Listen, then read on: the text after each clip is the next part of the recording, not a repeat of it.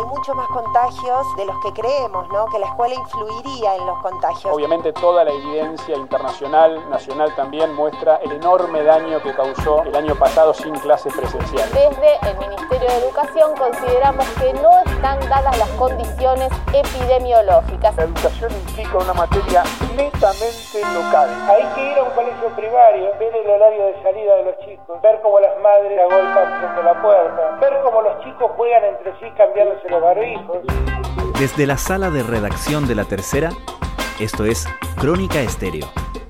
Cada historia tiene un sonido. Soy Francisco Aravena. Bienvenidos.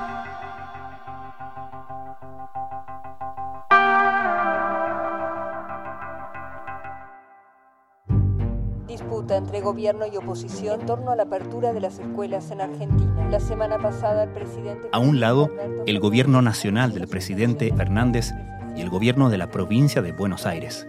Al otro, el gobierno de la ciudad de Buenos Aires. A un lado el kirchnerismo, al otro el macrismo. En el medio, los escolares y sus apoderados.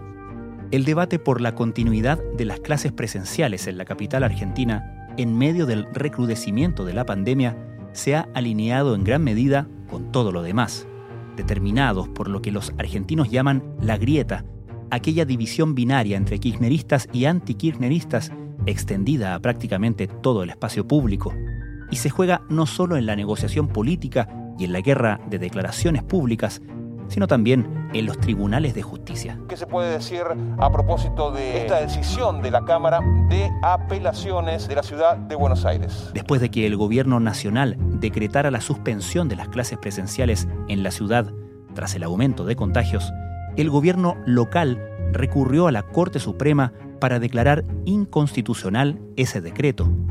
Ahora, después de que ese tribunal se declarara competente, los escolares bonaerenses siguen asistiendo a clases en persona a la espera del fallo de la Suprema. Y hablamos ahora de el número, el récord total de casos confirmados en el día de hoy y llega a 29.472 confirmados con Como telón de fondo, un país que ya supera los 60.000 muertos por COVID y donde las cifras de contagios parecen lejos de ofrecer esperanzas en el corto plazo. ¿Cómo se ha politizado el debate sobre las clases presenciales en Buenos Aires? ¿Cómo se explican las posiciones en conflicto?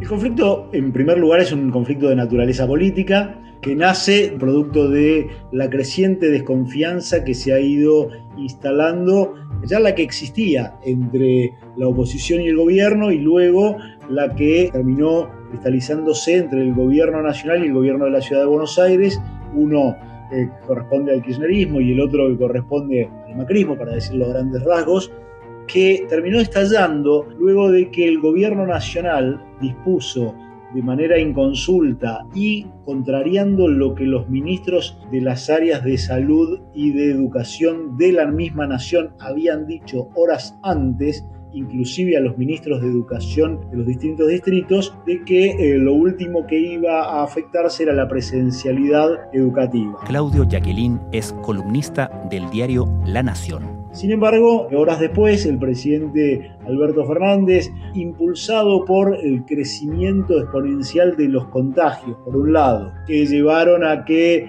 pasaran poco más de una semana a aumentar casi un 70%, más la presión del gobierno de la provincia de Buenos Aires, que queda cruzando una avenida entre la ciudad de Buenos Aires y la provincia de Buenos Aires, que tienen un sistema sanitario más precario y más colapsado y que tenían como premisa avanzar sobre cierres más estrictos. Y a esto se suma la realidad de la demanda que recibe cada uno de estos espacios y gobiernos de su electorado particularmente en el electorado de Juntos por el Cambio del gobierno de la Ciudad de Buenos Aires, la demanda por la presencialidad escolar después de un año de prácticamente casi ninguna actividad presencial en las escuelas era elevadísima, sigue siéndolo y el rechazo muy alto. A partir de ahí se desata el conflicto, un conflicto que la política no logra resolver, que la ciudad de Buenos Aires judicializa llevándolo a la Corte Suprema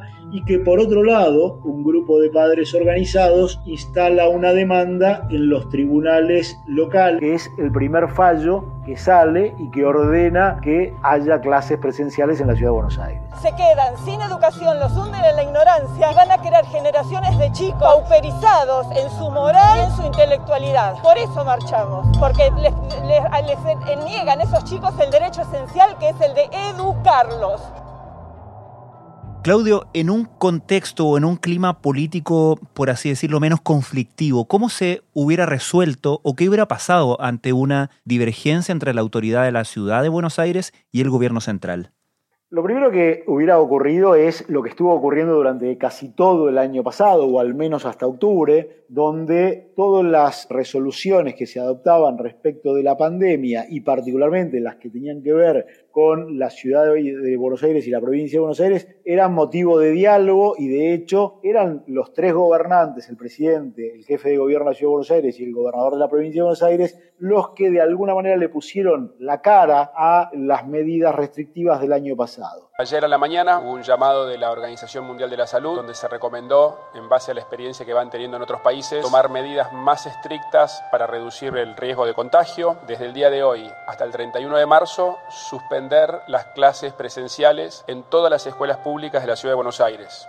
La tensión del cierre que tuvo el año pasado, el agobio social, el impacto económico, el impacto emocional en los niños y en la familia, eh, más creciente desconfianza, más un elemento decisivo que es el año electoral que está en curso para las elecciones de medio término, complejizaron todo esto. Y a esto se suma la presión que tienen de los sectores más radicalizados de cada una de las coaliciones en las que está organizada la política argentina, que llevan a que esto se dificulte.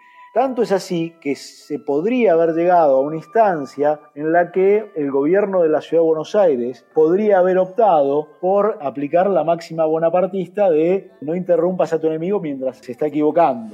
Porque si la demanda era tan alta de su electorado y de buena parte del electorado también del kirchnerismo, de que volviera la presencialidad, podría haber dejado que transcurrieran los plazos que la Corte Suprema en todo caso resolviera, pero la urgencia por satisfacer a su electorado y también a los sectores más duros de su coalición llevaron a adoptar una posición en la que por un lado, se comprometió el jefe de gobierno de la Ciudad de Buenos Aires, Horacio Rodríguez Larreta, a asegurar la presencialidad. Por otro lado, ante la demanda presentada en los tribunales locales el gobierno de la ciudad puso a funcionar a sus lobistas sobre la justicia para obtener un fallo positivo y esto terminó por complicar mucho más las cosas y llevarlas a lo que en este momento es prácticamente un enfrentamiento con pocos visos de resolución pacífica en lo inmediato, aunque hay intentos en este momento por tratar de buscar algún tipo de acuerdo. Yo les pido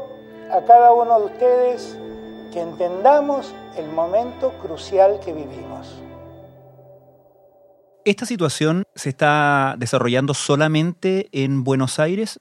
Esto solo se desarrolla en la ciudad de Buenos Aires y el Gran Buenos Aires, porque es donde el pico de la pandemia está siendo más agresivo pero también se han hecho pedidos a otras jurisdicciones, a otros distritos, a otras provincias para que adopten medidas similares. Sin embargo, en la mayoría de los casos no se ha hecho y tanto es así que hay una provincia que es un gobierno que pertenece al oficialismo nacional, que es la provincia de Santa Fe, que terminó admitiendo que su situación extremadamente grave por el nivel de contagios pero que aún así no va a, por ahora, eh, cerrar la presencialidad de la educación. Lo que demuestra que también la demanda por la presencialidad educativa después de la catástrofe del año pasado es muy alta, aún en electorados que no responden a la oposición.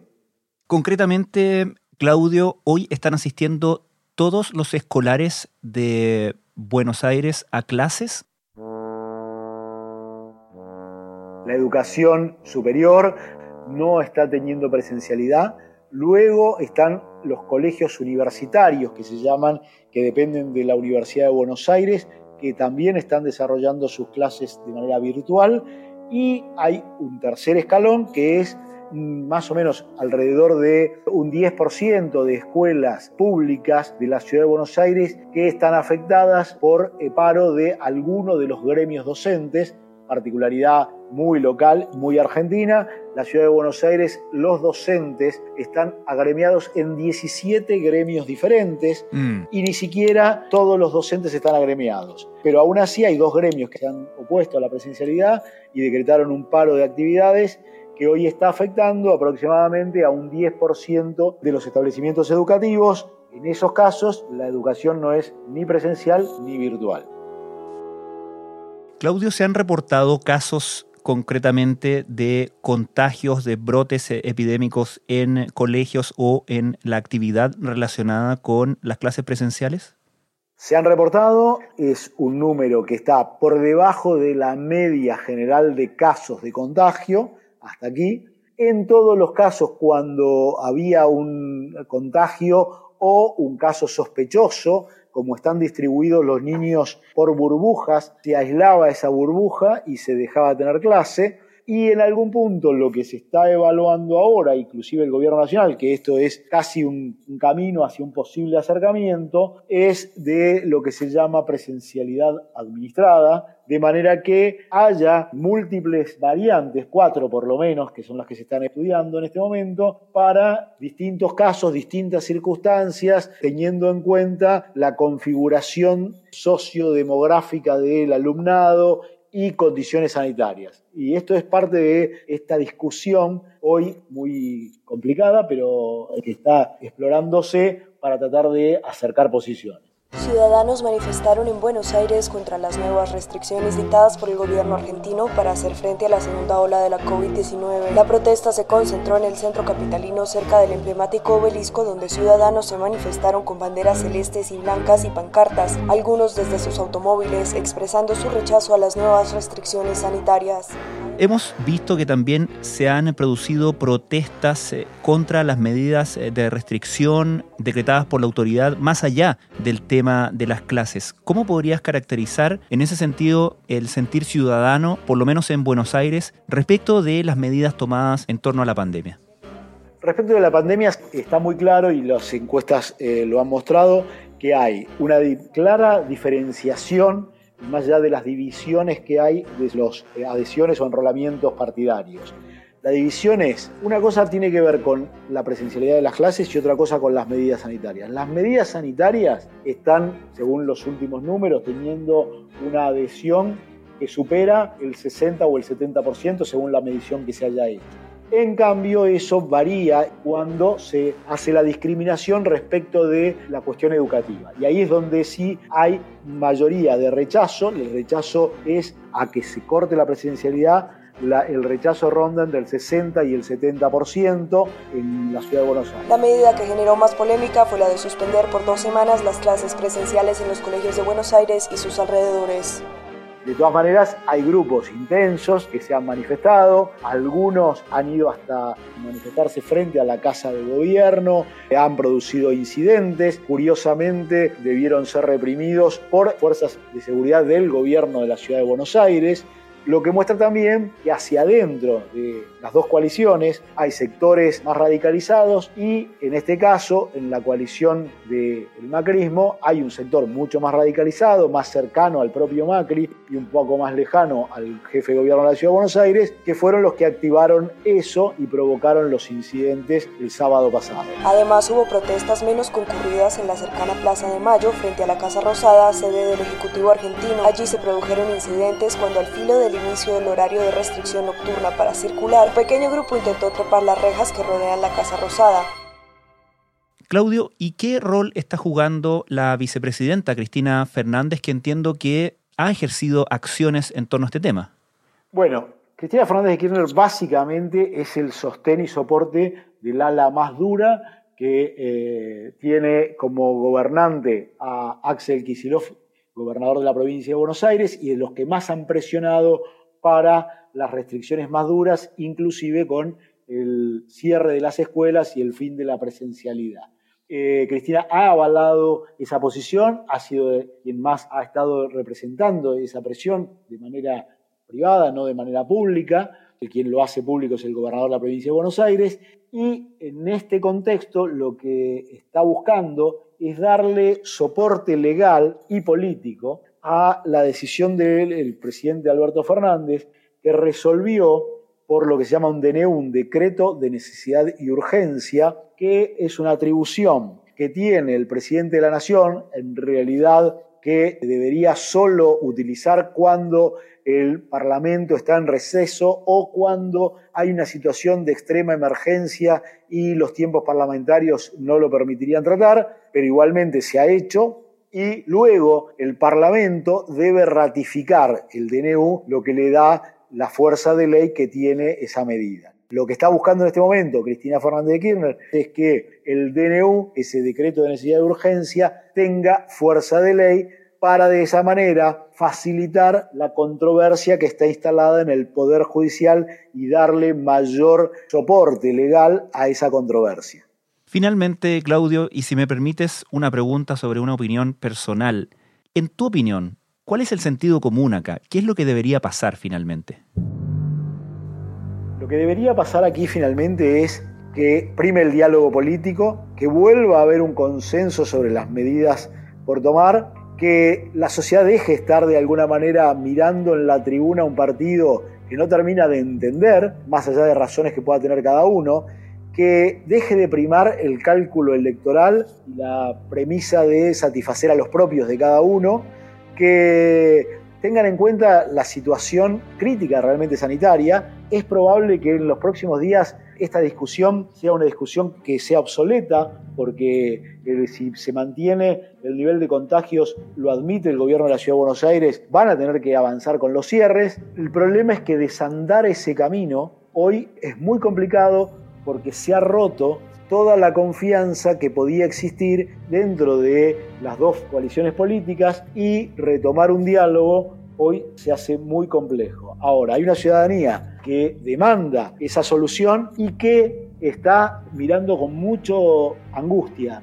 mucho enojo y mucho rechazo este conflicto en el que advierte que, como decíamos antes, la política no solo no le soluciona sus problemas, sino que se los agrava y esto para un año electoral es altísimamente complejo. Por lo que creo que en algún punto, y esto es lo que yo estoy viendo en los diálogos que mantengo con mis fuentes, tanto de la Nación como de la Ciudad de Buenos Aires y de la provincia, van a buscar alguna alternativa para recomponer ese vínculo. Seguramente eh, van a perder todos, esto es lo que están evaluando, que esto es una batalla en la que nadie gane finalmente, pero van a tener que volver a restaurar el diálogo y encontrar soluciones comunes porque la crítica situación de la pandemia y los niveles en los que está, sumado a la crisis económica y la inflación que está corriendo, puede poner muy en riesgo la gobernabilidad argentina que hoy la pandemia logra contener por el miedo, el temor y las restricciones. Buenos días a todos y a todas terminamos una reunión con el jefe de gobierno de la ciudad de Buenos Aires.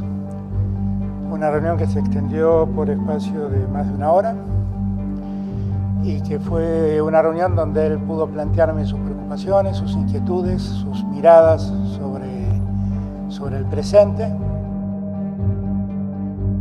Claudio Jacqueline, como siempre, muchas gracias. Francisco, un placer como siempre. Muchas gracias por tu llamado.